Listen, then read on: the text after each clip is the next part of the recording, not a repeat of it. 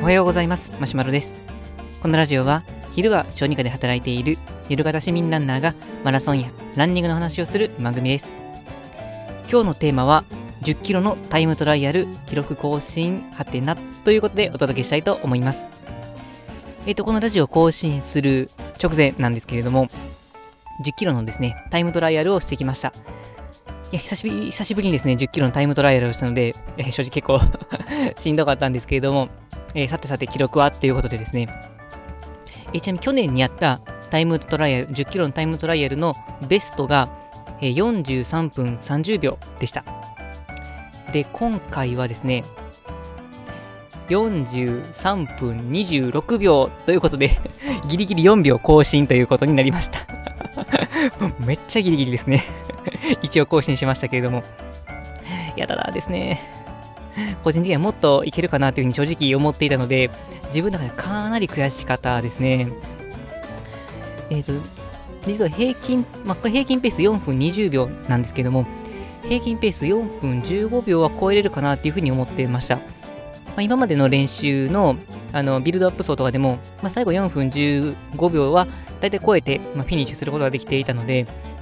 まあ、10キロであらかじめウォーミングアップとかもしっかりとすれば、まあ、4分15秒は超えれるんじゃないかなっていうふうに思ってたんですけども、まあ、撃沈しましたね。まあ、最初のペースがですね、結構飛ばしすぎたのかもしれませんけども、最初はこの、まあ、気分が乗ってるっていうのもあってか、4分10秒から4分15秒ぐらいの間。で、えー、とちょっと下り坂なところもあったので、そこだったら4分から4分5秒ぐらいの間っていう感じで、えー、と走っていて、まあ、それが、だからですかね、後半の、まあ、最後の3分の1ぐらい、もうガクンって押して、まあ、記録4、まあ、その、まあ、上り坂のところもあったっていうのが言い訳なんですけども、その部分でま4分40秒とかになってしまったりして、かなりカクンと押してしまったっていうところがありました。まあ、最後は平地だったので、まあ、頑張ってダッシュして、まあ、4分15秒前後ぐらいで走ることができたんですけれども、いやー、悔しかったですね。まあ、逆にこれでま悔しいというところをま感じることができたので、まあ、反省点もいろいろ思い浮かびましたので、まあ、次の練習に生かしていけたらなとは思います。で、まあ、こういう時に、あのー、まあ、思ってるのがですね、えっ、ー、と、まあ、言葉としてそうかなと思いつつ、なんか、よくよく考えると不思議な、えー、ものがあって、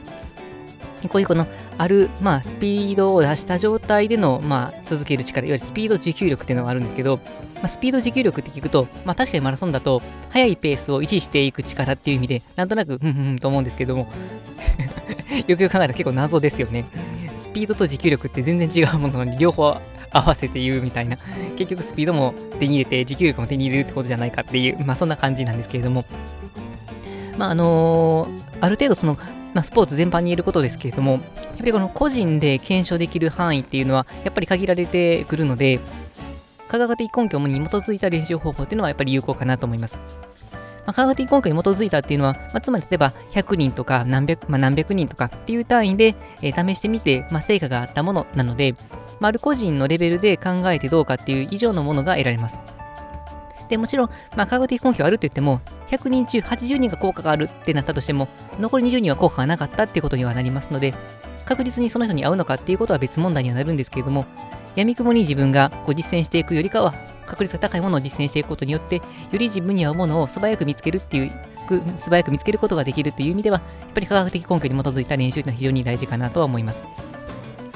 で、ただそういう練習は大事というものの、最後こう自分に落とし込んでやっていくときには、もうイメージの世界にだんだんなってくるので、まあそうすると、もうスピード持久力っていうのは、もう正直、まあスピードスピードなのか持久力なのか、よくわかんなくなっちゃってますけども、でもなんとなくイメージできるっていうものがあって、まあこれが逆に個人のレベルでは大事かなとは思います。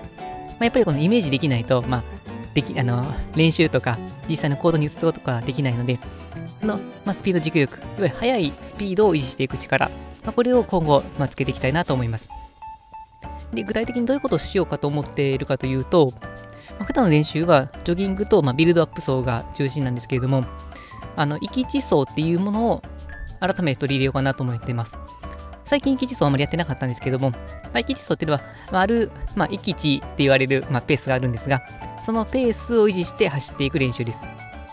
まあ、おおむね20分から30分ぐらいギリギリ走りきれるぐらいの、まあ、そんな速度っていうことですので、まあ、そこそこ速めのペースですね。で、それをすることによって何がいいかというと、速いスピードで走ることになれるっていうことです。普段のジョギングとか、まあ、まあ、ビルドアップスはまだいいんですけれども、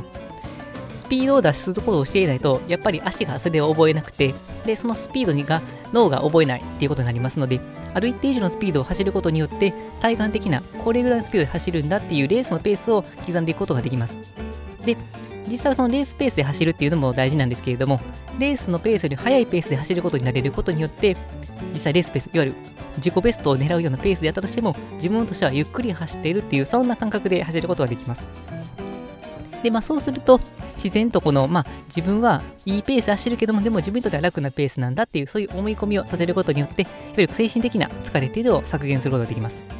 そうするとうまくいけば、記録更新につながってくるかなと思いますので、しばらくは、域地層っていうのも久しぶりに取り入れていきたいなっていうふうに思います。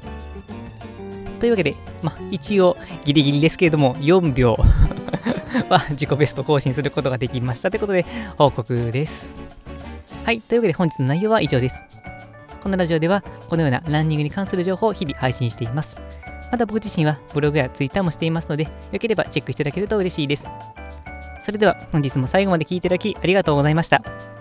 えー、10キロのタイムトライアル、また次はもっと更新していきたいと思います。それでは、さようなら。